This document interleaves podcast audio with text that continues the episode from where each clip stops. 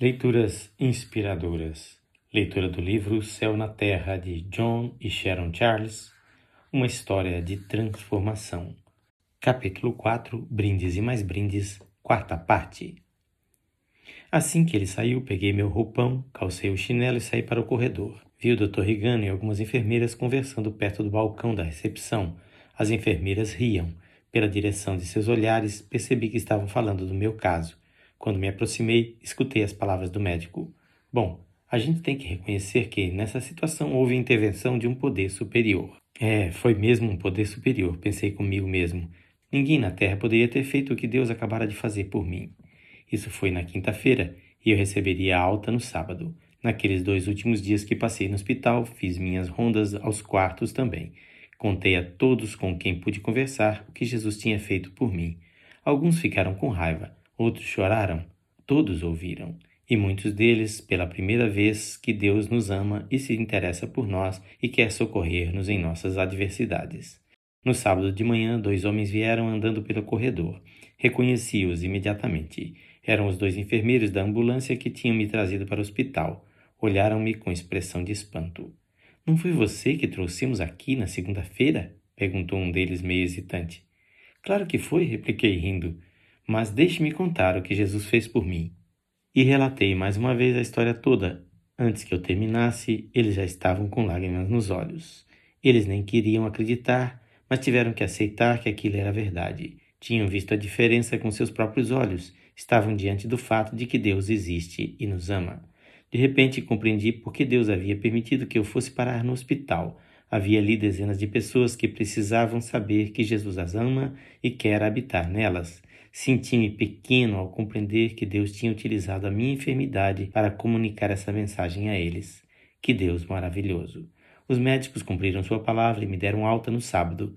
Foi bom demais poder entrar em casa caminhando, aprumado, firme. E no dia seguinte, foi ótimo ir à igreja e sentar naqueles bancos. Nem sentia o quanto eram duros. Eu estava exuberante de alegria e antes mesmo do encerramento todo mundo já estava sabendo o que Deus fizera por mim. Eu simplesmente não conseguia manter em segredo aquela prova da bondade de Deus, e eu, que sempre fora tão calado e nunca sonhara em falar em público, agora transbordava de alegria. Betty também estava tão feliz quanto eu e via-se de novo com um marido jovem. Já que ambos éramos tão felizes, formávamos um casal bastante animado. Não perdíamos nenhuma oportunidade de contar aos outros o que Deus tinha feito por nós e achávamos que todas as pessoas iriam ficar encantadas de ouvir nosso testemunho. Pouco depois descobrimos, porém, que nem todos o queriam. Acho que alguns pensaram que queríamos pregar para eles, mas absolutamente não queríamos transmitir sentimentos de condenação para ninguém. Sabíamos, melhor do que ninguém, como éramos indignos do amor de Deus para conosco. E isso era o aspecto mais maravilhoso disso tudo. Deus nos tinha salvado, batizara-nos com seu Espírito, curara-nos e transformara a nossa vida, apesar de não merecermos a menor parcela dessas bênçãos.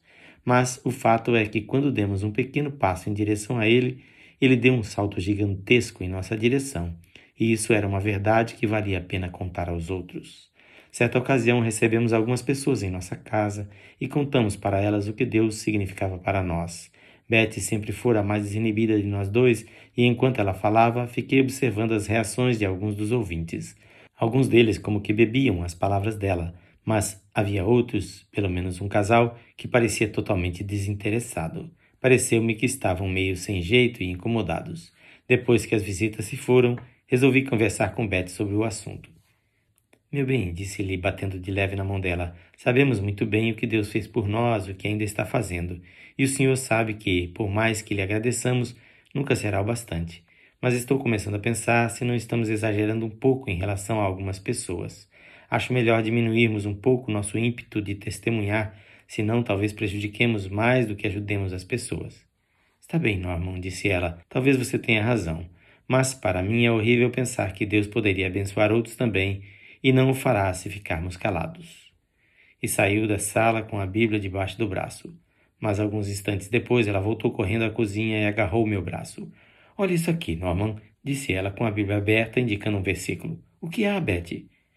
Achei mesmo que você deveria estar com a razão quando sugeriu que não devíamos falar tanto sobre Deus, mas senti uma tristeza muito grande. Então resolvi ler um pouco a Bíblia para me reanimar e olha o versículo que encontrei. Olhei para o texto e li em voz alta. Pois nós não podemos deixar de falar das coisas que vimos e ouvimos. Atos 4:20. Inclinei a cabeça para trás e ri a valer. Está bem, falei. Desisto. Deus sabe o que é melhor. E se ele mesmo diz que podemos continuar falando, bom, para mim está ótimo. Não preciso dizer que, desde então, estamos sempre falando de Deus e dando testemunho. Algumas vezes isto nos trouxe problema.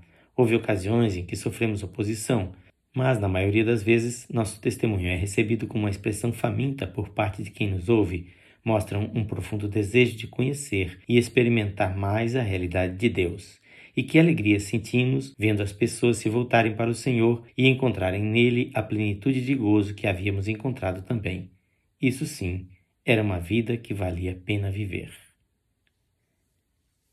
Na leitura de amanhã, iniciaremos o quinto capítulo deste livro. Quem faz esta leitura é seu amigo, o pastor Edson Grando. Que o Senhor Jesus lhe dê alegria e paz no coração.